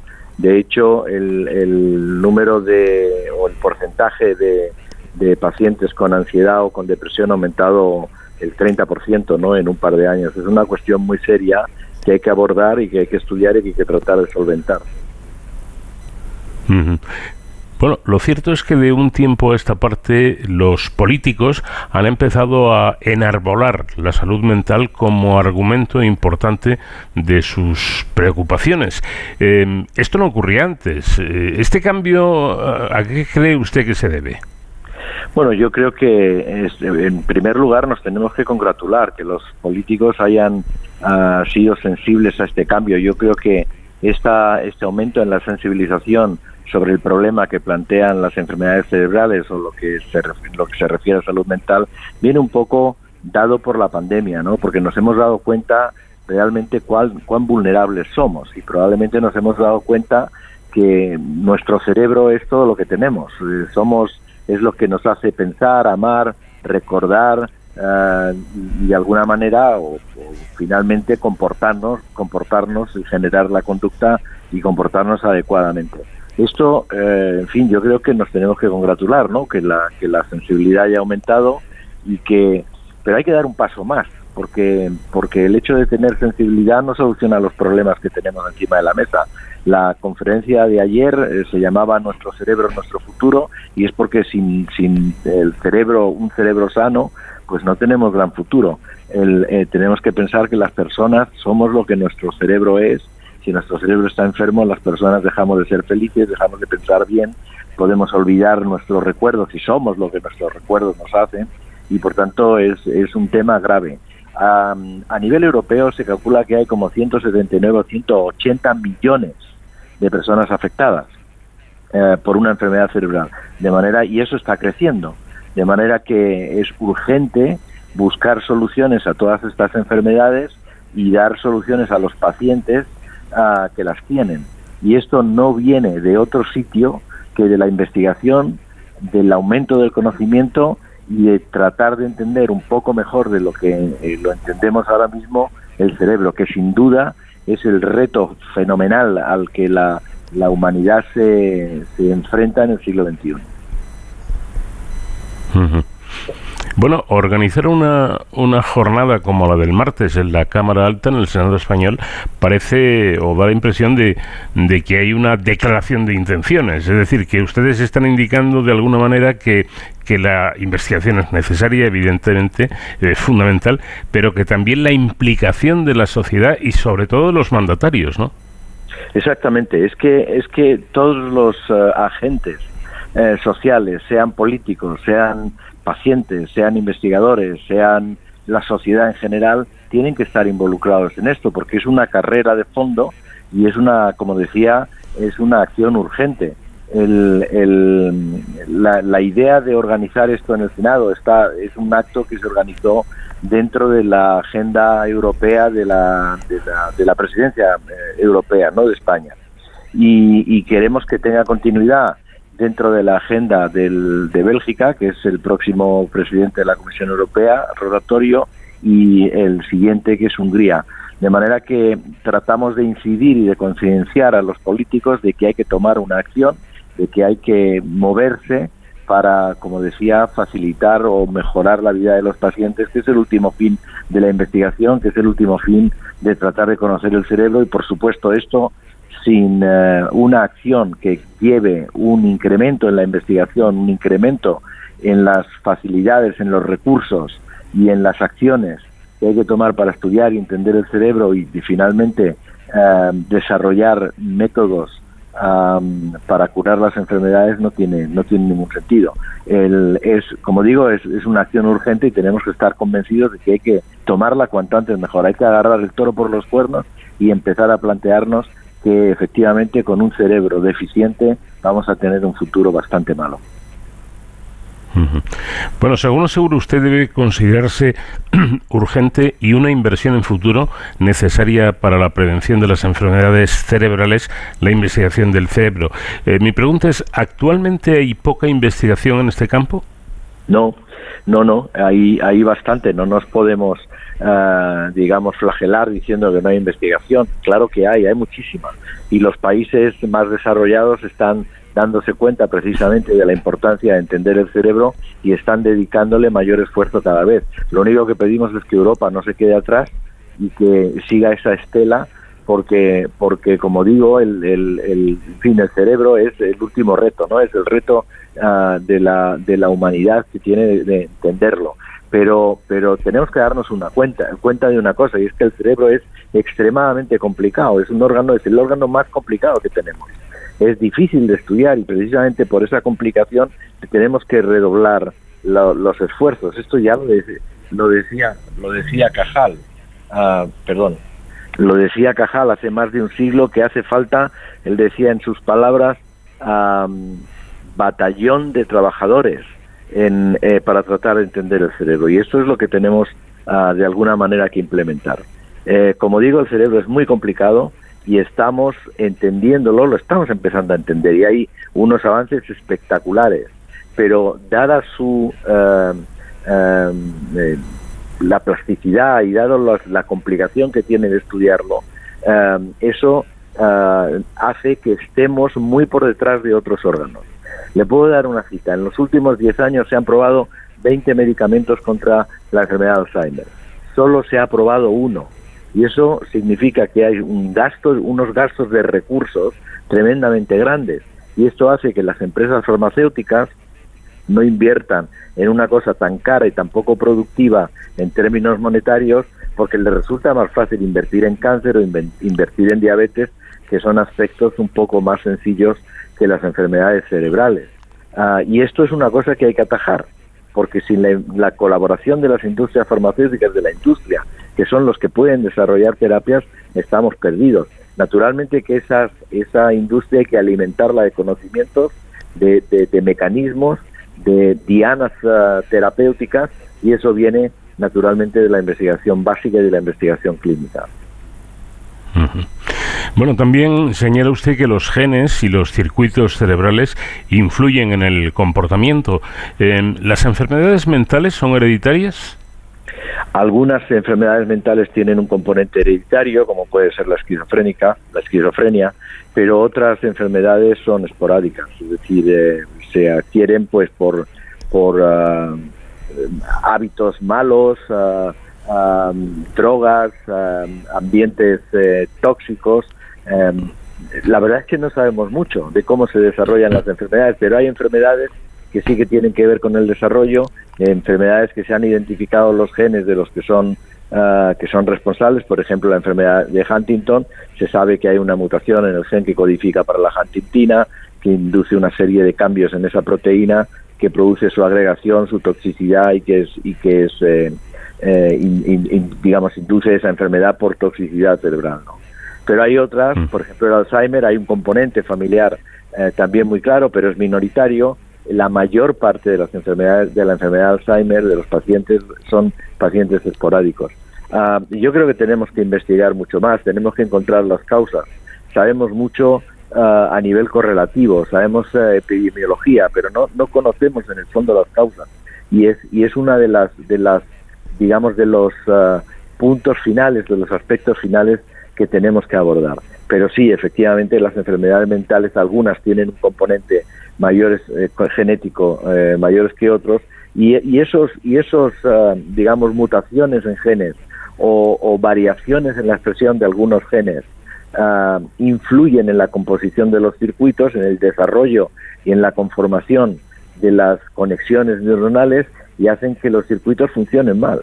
Y si un circuito funciona mal, entonces hay un comportamiento que está ah, desarreglado, que no, que, no se, que no se expresa bien, que no se conforma bien, y a eso es lo que llamamos una enfermedad mental, por ejemplo, si no somos capaces de comportarnos correctamente o dar una respuesta, digamos, adecuada a la demanda del entorno. Em, hay una tendencia a ocultar las enfermedades mentales, incluso a no querer verlas o reconocerlas por parte de los pacientes. Sí, es verdad. Esto en la conferencia de ayer, en la jornada de ayer, se trató de, desestigmatizar. Tenemos que desestigmatizar las enfermedades mentales porque son enfermedades como otras cualquiera. Son enfermedades del cerebro, como puede ser una enfermedad del hígado, como puede ser una enfermedad del corazón. Ayer tuvimos el testimonio de varios pacientes eh, que han sufrido, que están sufriendo enfermedades mentales y fueron eh, tremendamente, tremendamente eh, ilustrativas, ¿no? Por ejemplo, Asier de Iglesia, un jugador de baloncesto que ha tenido que dejar de jugar el baloncesto porque ha desarrollado una esclerosis múltiple, él dijo cómo vive la enfermedad, qué es lo que hace, cómo le ha cambiado la vida, etcétera. La escritora Rosa Montero hizo una descripción de cuando empezó a sentir ataques de pánico. Hizo una descripción estupenda de lo que se siente cuando uno entra en desconexión con, con, con la sociedad y con los suyos y parece que se aparta de todo el mundo, ¿no? Es, es, es mucho peor que tener eh, cualquier otra enfermedad, es horrible y, una, una representante de, de una sociedad ah, europea de pacientes psiquiátricos hizo también una descripción de lo que ella había vivido con algunos intentos de suicidio, etcétera, y con una angustia permanente, ¿no? El, así que no hay que ocultar si uno tiene una enfermedad mental, porque es exactamente que si tiene un pie roto, no hay ningún problema. Y por supuesto, eh, yo creo que también hay, es verdad que la sociedad ha cambiado mucho. Hace 60 70 años a los locos se les encerraba en los manicomios. Ahora esto no es así, están integrados en la sociedad, deben estar integrados eh, mayor en de, manera más intensa en la sociedad y no hay que apartarlos porque, como digo, son unos enfermos más de un órgano que es tremendamente complicado, que es el órgano del, podríamos llamarle el órgano del alma, es el órgano que nos hace ser como somos, y claro, esto es muy llamativo cuando este órgano se estropea y genera algún problema, ¿no? ¿Y cómo afecta el, el, entorno a nuestro cerebro, el entorno y las circunstancias? ¿Puede esto causar una patología mental? Sí, puede. El, el entorno es tremendamente importante. Nuestro cerebro está eh, continuamente chequeando el entorno, ¿no? A través de nuestros sentidos, las sensaciones, los olores, los sentimientos, se generan los sentimientos y, y, el, y el cerebro es tremendamente plástico y es sensible a nuestro entorno. Entonces, eh, se sabe, por ejemplo, que hay mecanismos epigenéticos y se han demostrado perfectamente eh, que cambian y que modifican la expresión génica y, por tanto, la, formación del cerebro en base, por ejemplo, al cuidado que las madres les dedican a los hijos. Todo, en todos los animales el cuidado maternal es un hecho, ¿no? Todas las, incluso las ratas acicalan a las, a las ratitas, los caballos eh, acarician a sus, a sus crías, todos los monos y, y, por supuesto los humanos. Pues se ha visto que esta falta de caricia, esta falta de cuidado maternal altera la expresión de los genes y hace los cerebros más sensibles al estrés y hace los cerebros más, más sensibles al estrés y, y, induciendo una pérdida de capacidad cognitiva a futuro. Y esto es, es tremendamente importante, lo sabemos científicamente y probablemente, seguramente que se puede interactuar e interferir para evitar ese tipo de cosas, simplemente cuidando a los niños y, por ejemplo, dotándoles de una educación adecuada. Por eso yo siempre digo que eh, recortar en, educación, en colegios, en, en, fin, en, en, ese cuidado que hay que darle a los niños cuando el cerebro es tremendamente plástico y se está formando, es prácticamente se puede considerar un acto terrorista.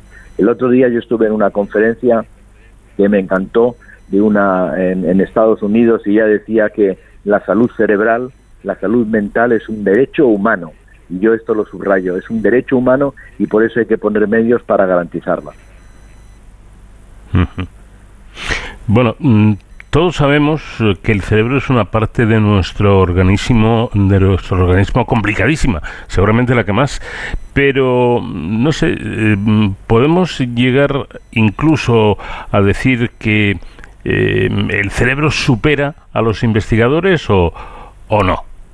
No, yo creo que no. El, bueno, esto es una pregunta bastante, bastante curiosa o bastante interesante. Naturalmente que el cerebro es extraordinariamente complicado, está encerrado en una caja, es difícil de ver, es difícil de abordar eh, y por tanto, incluso, claro, para estudiar el cerebro humano todavía es más difícil porque al final en modelos animales uno puede manipular los genes, puede hacer preparaciones histológicas, puede estudiarlos, puede poner electrodos. En los humanos, perdón. En los humanos es mucho más, ah, más complejo, ¿no? Esto. Pero, pero se están logrando eh, avances enormes que vienen de la mano de desarrollos tecnológicos nuevos. Ahora tenemos técnicas de neuroimagen que nunca hubiéramos soñado, ¿no? Y que nos permite ver el cerebro sin necesidad de abrir eh, la calota, el cráneo, ¿no? Y esto está produciendo, y, tecnologías de marcaje de células, de seguimiento de células, neuronas, de, análisis genético de células únicas, no, solo en, a lo largo del tiempo, sino a lo largo del espacio, también en tres dimensiones. Y esto está dando una información extraordinaria. Hace unos eh, par de semanas o tres, en la revista Science publicaba una veintena de trabajos en el que se mapeaban desde el punto de vista genético uh, cerebros humanos, ¿no? Y esto, esto significa un avance bastante importante, porque eso provee de información valiosísima de cerebros humanos, que es material ah, que no está disponible siempre y que y que eh, informa de cómo se ha de cómo se desarrolla el cerebro y probablemente de algunos aspectos que nos hace humanos, que nos diferencia de otros animales. Que esto es una de las grandes preguntas que está por resolver. Eh, realmente, mm, eh, como decía Cajal, creo que decía algo así como que podemos llegar a ser arquitectos de nuestro cerebro. ¿Está usted de acuerdo con, con esta afirmación? Absolutamente. Esto era justamente lo que quería decir con el hecho de que, por ejemplo, el cuidado maternal afecta a la formación de circuitos porque afecta a la expresión de genes. El, el cerebro es, es un órgano muy plástico, a diferencia de otros órganos. Es un órgano muy plástico y se ve influido y los circuitos cambian, las neuronas se modifican uh, en base a la información que recibe a través de los sentidos. En ese, en ese eh, sentido, valga la redundancia, claro, Cajal decía que podemos de alguna manera a conformar nuestro propio cerebro de acuerdo a la información que le demos. Entonces, eh, eh, una actividad intelectual, una gimnasia cerebral que llamaba Cajal en aquella época es importante para conformar un cerebro activo y un cerebro sano.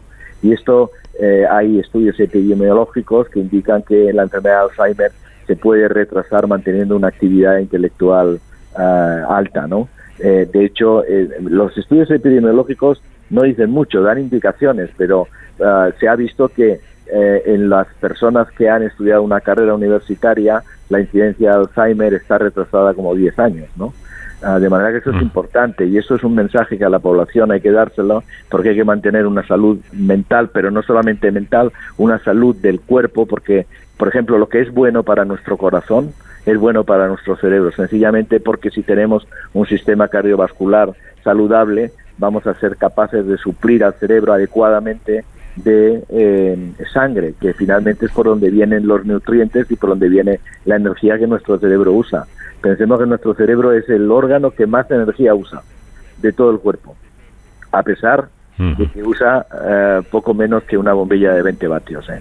O sea que es muy eficiente, pero, pero por tanto, manteniendo una una salud cardiovascular buena, eh, estamos de alguna manera garantizando que el cerebro se va a conservar bien. Pero no basta, hay que mantener una actividad intelectual alta para eh, que nuestro cerebro esté sano, para que esté activo y para que de alguna manera no se atrofie. ¿no? En ese sentido, claro, Cajal, que era un visionario, decía que podemos esculpir nuestro propio cerebro y es verdad, tremendamente. No lo están esculpiendo continuamente, ¿no? Con la propaganda, con los anuncios en televisión, eh, en fin, hay un área de, de estudio que se llama neuromarketing y que lo que hace es estudiar las propiedades del cerebro, de cómo recibe información y procesa la información el cerebro para presentarnos de la mejor manera posible los mensajes que el anunciante quiere darnos, no quiere hacernos llegar.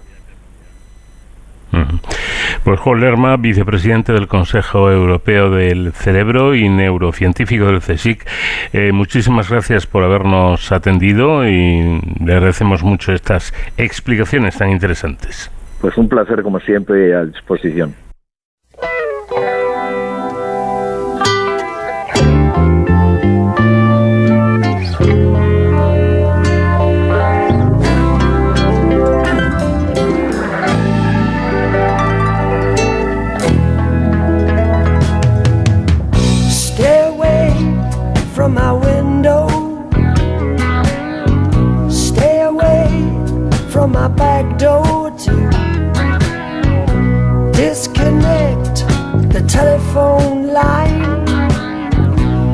Relax,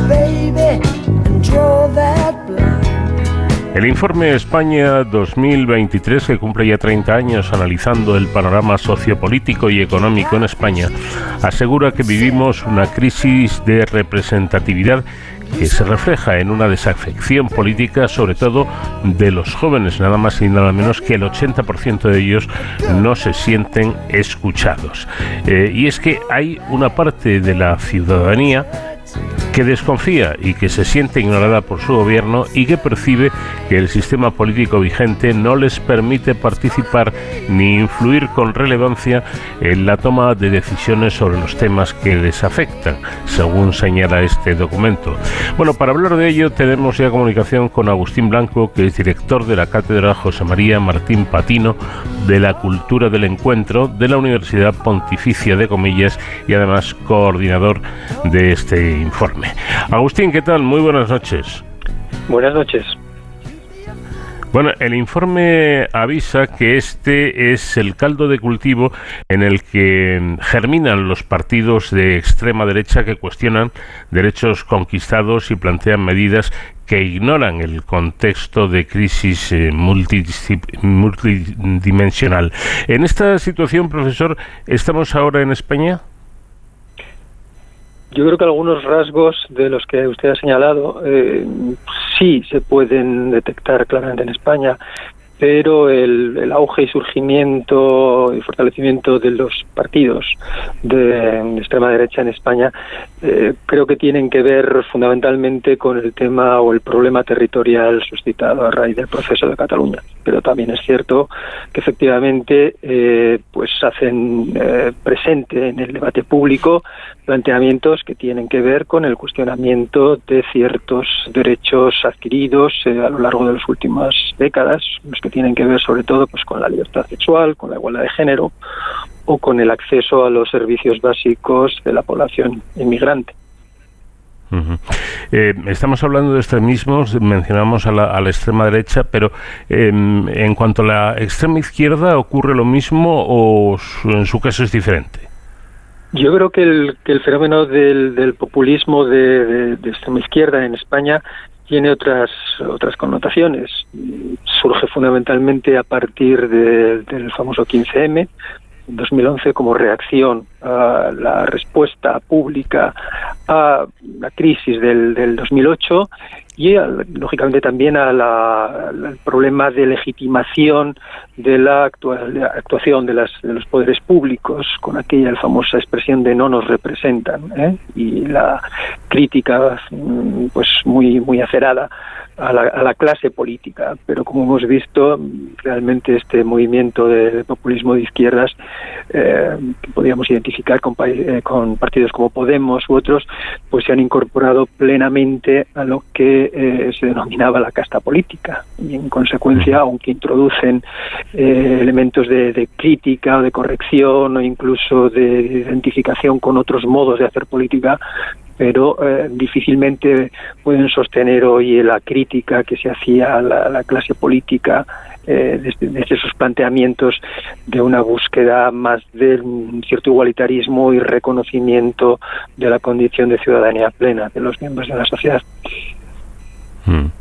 Bueno, pero también dice el informe, el informe que existen en todos los sectores, ámbitos y territorios personas e instituciones dispuestas a defender una democracia de calidad. ¿Conviven con naturalidad estas dos posturas, el desencanto político y la defensa de la democracia?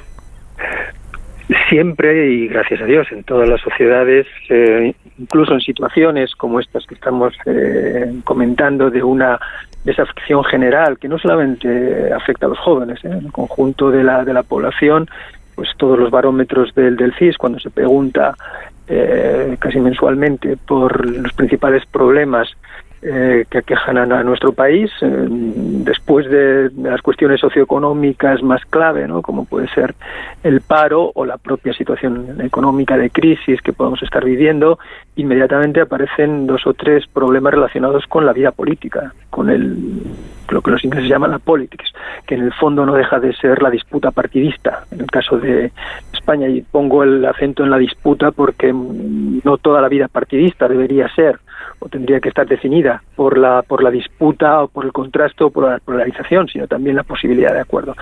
Pero en todo caso, eh, ya digo, siempre y en todo contexto, habiendo y reconociendo esta realidad, hay iniciativas desde ámbitos de la propia administración, sus distintos niveles, la administración central, administración autonómica, administración local y también desde la sociedad civil, fundaciones, instituciones, asociaciones que intentan eh, desde pues distintas eh, experiencias y distintos proyectos fomentar la participación de los ciudadanos y la reincorporación de los ciudadanos a la, a la vida democrática, ¿no? que es lo que en el fondo da legitimidad al sistema. Bueno, lo que parece que la mayoría de la sociedad valora, sigue valorando suficientemente, es el estado del bienestar. Esto no ha cambiado, ¿no? No, esto no, ha cambiado. Evidentemente, cuando hablamos de eh, derechos sociales básicos, como puede ser eh, la sanidad, eh, la educación, las pensiones, el sistema de dependencia, los servicios sociales, son ya herramientas o instrumentos eh, que forman parte de la, de la definición de, una sociedad digna. ¿no? Una sociedad democrática. Por tanto, el apoyo al, estado de bienestar eh, sigue siendo muy importante. Otra cosa es que, efectivamente, en situaciones como las que estamos viviendo eh, actualmente, no después de pues, la crisis de la pandemia, de la crisis de 2008, con un endeudamiento muy importante por parte del Estado, de los Estados, pues eh, se generen opiniones no respecto a cómo responder a esas, a esas necesidades de financiación pues a través de la reforma de la tributación o en otros desde otros planteamientos pues eh, desde el facilitar ¿no? el, el, desendeudamiento de las empresas de la sociedad pero yo creo que los los contenidos básicos del estado de bienestar no son en este momento objeto de un cuestionamiento ¿no? por parte de la sociedad otra cosa, ya digo, la forma de, organización, el, el cómo esos servicios se ofertan o llegan a los ciudadanos, pero nadie creo que ponga en cuestión el que tenga que existir una, una educación eh, pública, universal, gratuita y también un servicio sanitario de, salud eh, con esas condiciones. Bueno, parece ser eh, precisamente que, por lo menos buena parte del estado de bienestar eh, se basa en todo lo público, los servicios eh, públicos. Y hablando de esto, em, la privatización de, parte de esos servicios públicos, ¿usted cree que es entendida o, supone un escozor para la ciudadanía? Bueno, ese no es un, es un tema que hayamos abordado en el informe eh, este año, bueno, en concreto, cuando sí en el capítulo dedicado al, al estado de bienestar, que hace referencia a que algunas de las propuestas, algunos partidos políticos y algunos movimientos tienen que ver con procesos de, privatización. ¿eh? Eh, evidentemente, bueno, ahí sí entran cuestiones o planteamientos ideológicos eh, diversos, respetables, cada uno de ellos en sus en sus formas, pero em, lógicamente también desde la perspectiva de, la ciudadanía, los que hagan mayor hincapié eh, en una perspectiva eh, en esa confrontación entre libertad e igualdad, que es eh, la raíz última, ¿no? De, pues desde, desde el Estado liberal inicial, pues desde, una, desde un planteamiento más de posiciones que se identifican habitualmente como progresistas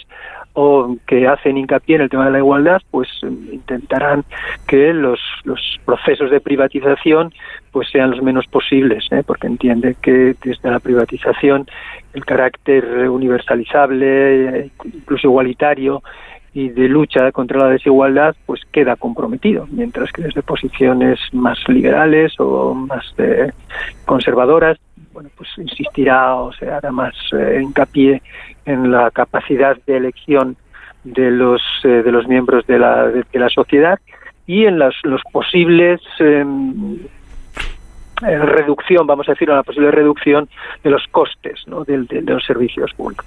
No está, no es muy claro la, experiencia a lo largo de los años que la privatización de los servicios públicos lleve necesariamente a una reducción del coste de los de los de, esos servicios por tanto. Pero bueno es un factor claramente de controversia y que tiene que ver eh, claramente también con las posiciones ideológicas de los, de los distintos miembros de la sociedad. Bueno dice también el informe que la brecha generacional se ha ampliado lo que conlleva la necesidad de prever la cobertura de los costes presentes y futuros relacionados con la situación de los jóvenes. Pero eh, eh, la realidad actual parece indicar que se piensa poco en los jóvenes, una generación que, que parte de una situación de desempleo o de empleos mal, incluso muy mal remunerados. Yo creo que eh, lo tienen difícil en el sentido de que está muy bien la preparación, eh, evidentemente está muy bien eh, el, que el que hablen idiomas y todas estas cosas, pero claro,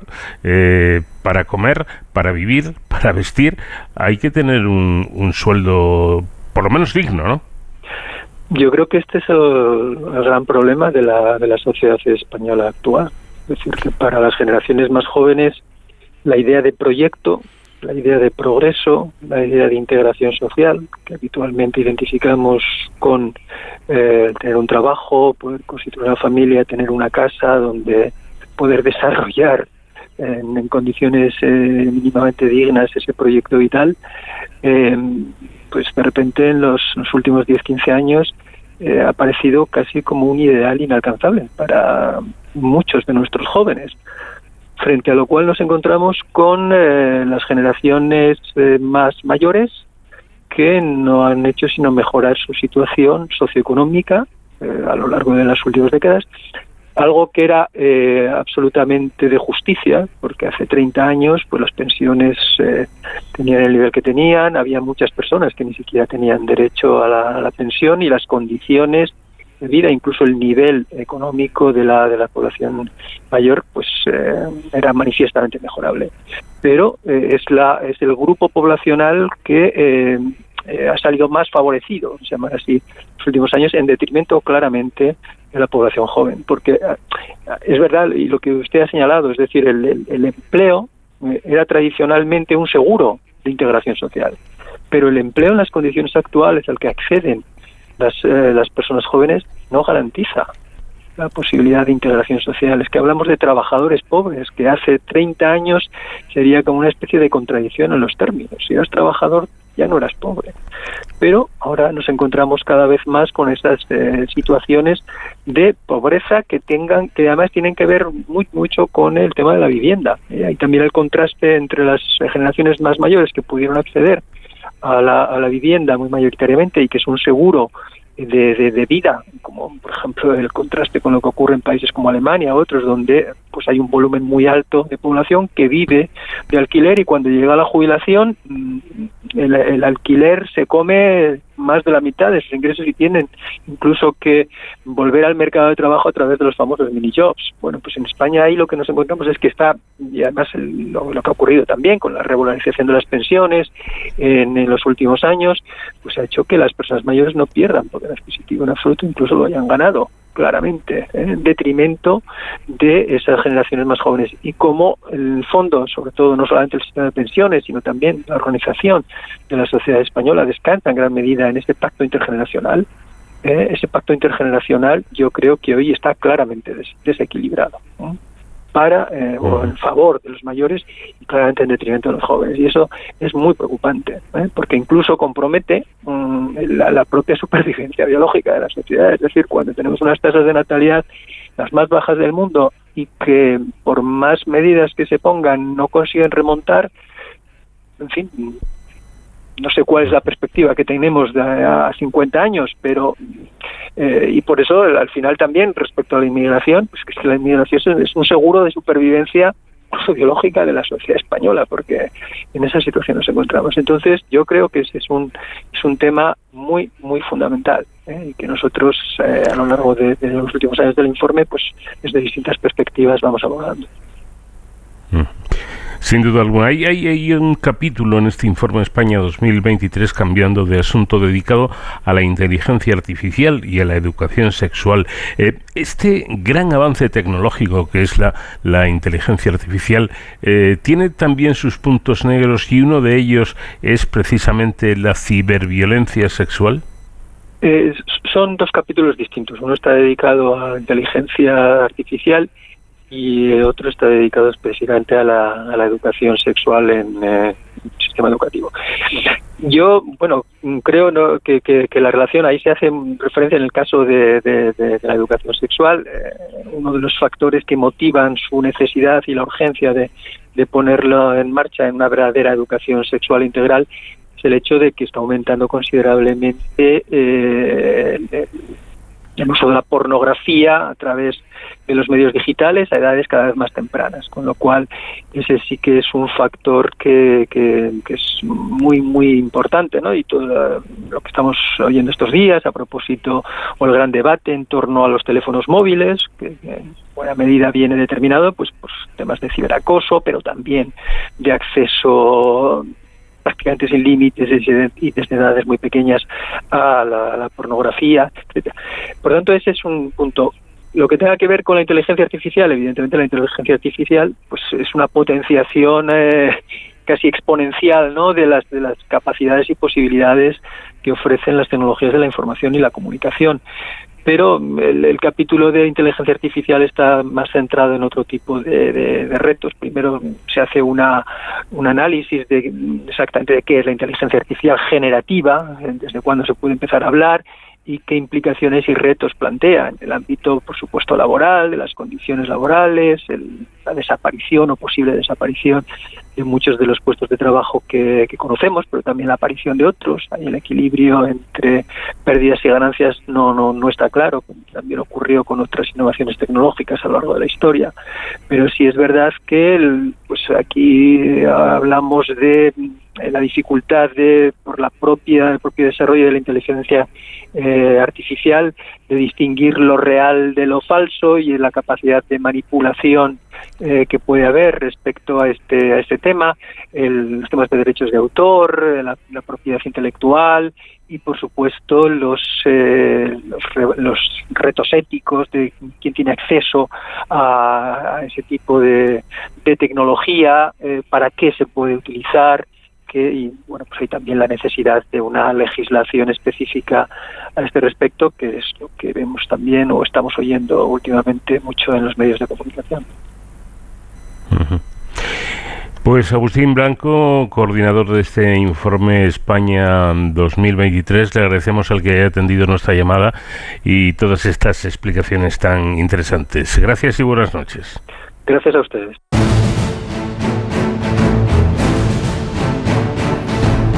Entremos ya en territorio de Héroes sin capa, este espacio dedicado a la seguridad y emergencias con David Ferrero, que hoy nos habla de unos héroes muy, muy especiales. David, ¿qué tal? Buenas noches. Muy buenas madrugadas, Paco. Ya van llegando las fechas navideñas y con ello ya vamos poniendo la vista en el 2024. Y fijaos, precisamente del futuro, es de lo que quiero hablaros y del futuro de unos héroes sin capa muy especiales. En la sección de hoy me gustaría hablar, ya lo hemos hecho en otras veces, pero veréis que vamos a tratar un tema muy concreto. Me gustaría hablar de esos héroes de cuatro patas, eh, esos perros, guías caninos eh, especializados en trabajar con las fuerzas y cuerpos de seguridad del Estado y también con servicios de emergencia para, en definitiva, pues ayudarnos a, estar más protegidos. En otros programas ya hemos hablado de la figura de estos, de estos agentes eh, eh, de cuatro patas y también hemos eh, visto que en algunas ocasiones, pues una vez que finalizan el periodo de trabajo, ¿no? Como, como todos, como nos pasa a todos, llegamos a la jubilación y en algunos casos pues estos perros eh, continúan viviendo con sus guías pero en otros esto no es posible porque claro esos guías pues tienen que tener otros perros para seguir trabajando y prestando el servicio al que se dedican. Entonces eh, claro qué ocurre con estos perros bueno pues hemos querido hablar eh, con una entidad social que se dedica precisamente a buscar un lugar eh, digno, eh, una familia de acogida para estos jubilados héroes de cuatro patas. tenemos allí, aquí ya con nosotros a la presidenta de esta asociación que ahora vamos a, presentar y que además nos van a contar qué es lo que hacen y cómo trabajan con estos jubilados. quiero saludar ya que tenemos en los micrófonos a Rosa Chamorro, que es presidenta de la asociación Héroes de Cuatro Patas. Buenas noches, Rosa, bienvenida. Muchas gracias. Bueno, cuéntanos un poco eh, a qué os dedicáis, aunque evidentemente con ese nombre de héroes de cuatro patas, ¿no? Eh, estáis haciendo una declaración de intenciones en toda regla. Sí, pues eh, nosotros somos una asociación formada por eh, policías nacionales y eh, voluntarios civiles y miembros de otros cuerpos, que lo que hacemos es, bueno, pues cuando le llega la retirada a los perros de trabajo de cualquier unidad, pues nosotros hacemos de intermediario para buscarles un hogar en el que terminen sus días felices y con una retirada digna. Son perros que eh, están acostumbrados a trabajar ¿no? en diferentes disciplinas, como bien nos, cuenta Rosa. Eh, ¿Qué tipo de familias buscáis? Porque no sé si cualquier persona puede ser eh, la, quien adopte a estos perros o buscáis unos perfiles específicos. Bueno, nosotros siempre decimos que en el caso de nuestra asociación no es la persona la que elige al perro, sino al revés, ¿no? Eh, nosotros nos fijamos mucho en el, en el perfil del animal y las necesidades que tenga, ¿no? Todos los perros son iguales, igual que las personas, no somos iguales, cada uno tenemos nuestras necesidades diferentes y, bueno, pues en función de, de esas necesidades que tenga el perro, pues eh, buscamos la familia más adecuada para él. Pues no sé si, si necesita actividad, pues buscamos una familia eh, que salga a hacer excursiones. Si no se lleva bien con gatos, pues evidentemente buscamos familias que no tengan gatos. En fin, eh, si a lo mejor es mayor y necesita tranquilidad, pues un sitio tranquilo. Es al revés, ¿no? Nosotros en función de, cómo sea ese, ese perro, pues buscamos a la familia. Claro, cuando eh, nuestros oyentes piensen en perros jubilados, ¿a qué edad nos estamos refiriendo de estos, de estos perros? Bueno, suele estar en torno a los 7-8 años, pero también depende pues de, cómo esté el, animal, si ha perdido eh, capacidades, si tiene algún problema veterinario. Hay algunos pues que se, se alarga un poco más, otros incluso que puede ser bastante antes. ¿Y es fácil encontrar familias de, acogida o os cuesta?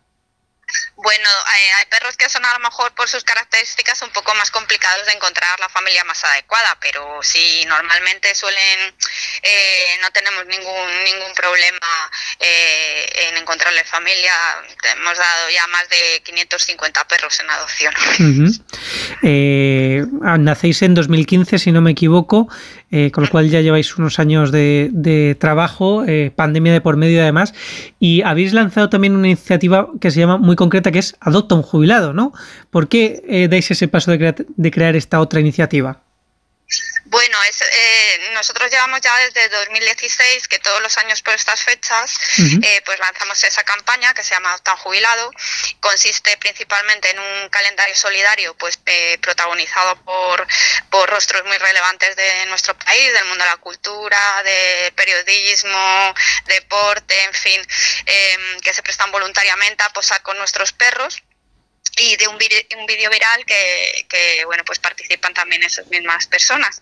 Y, y bueno pues lo damos a, lo sacamos ahora en estas fechas pues por, varios motivos. Por un, uno principal que es eh, que nos mm, está patrocinado por la multinacional Elanco que nos que nos eh, cubre todo lo que es la impresión del calendario todos los beneficios son pues para cubrir los gastos de la asociación y de, y de estos animales y en segundo lugar bueno pues animar a la gente a que sobre todo que adopte, que no compre en estas fechas y que se anima a adoptar un, perro mayor, no, no, solo un, no solo cachorros, que ellos bueno pues han estado toda su vida trabajando eh, por nosotros, velando por nuestra seguridad y que mejor que darles ahora y devolverles lo que, lo que nos han dado ellos, ¿no?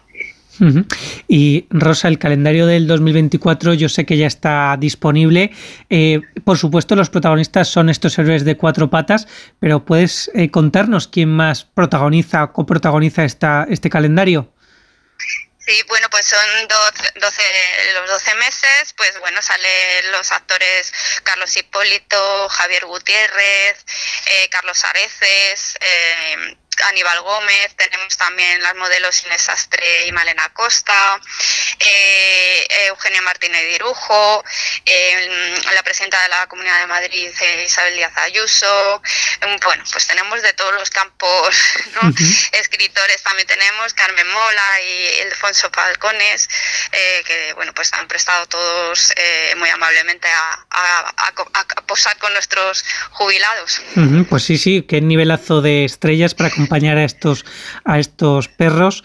Eh, y que además eh, esta labor que hacéis me imagino que será también no solamente es de justicia, ¿no? Porque estos perros al final pues han trabajado mucho por la seguridad de todos, pero también es una tranquilidad para sus para sus guías, ¿no? Que saben que van a estar en las mejores manos.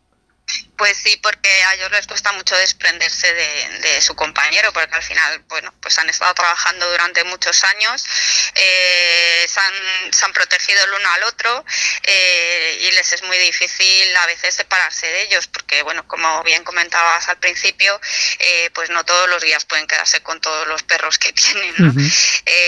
hay, la mayoría sí, una, una, cantidad muy elevada se quedan con, con el perro, pero bueno, otros por diferentes motivos no pueden hacerse cargo y es cuando nosotros pues les ayudamos a, esto que, dices tú que eh, pues eso que ellos mm, tengan la sensación de que no dejan a su perro a cualquiera y que van a estar perfectamente y bueno ellos eh, muchas veces también mantienen el contacto después de adoptados y les les visitan y ven cómo están. Entonces pues sí se, es por un lado un sabor agridulce no es por un lado eh, tristeza por desprenderse de su compañero, pero por otra pues alegría de saber que va a estar bien cuidado.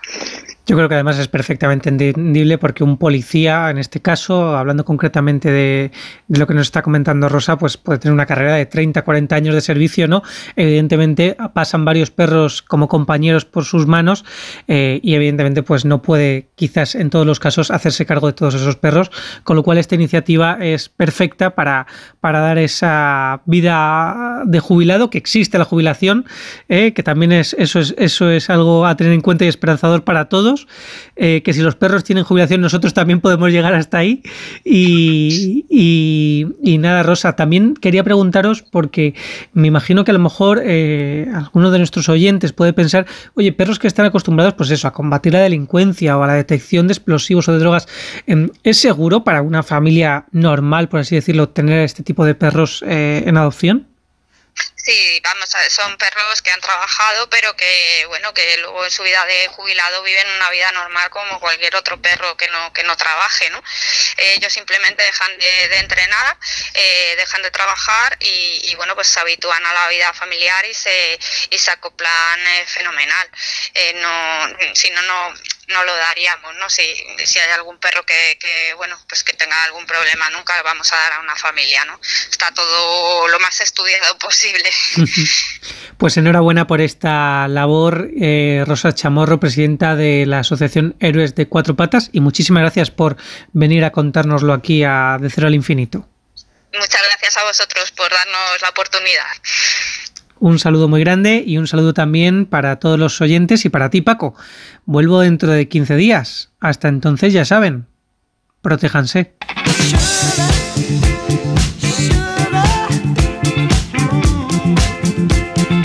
No hay tiempo para más. Hasta aquí llegamos por esta semana en De Cero al Infinito, pero dentro de siete días aquí estaremos, como siempre, hablando de los temas que más nos interesan. Buena semana para todos. Adiós.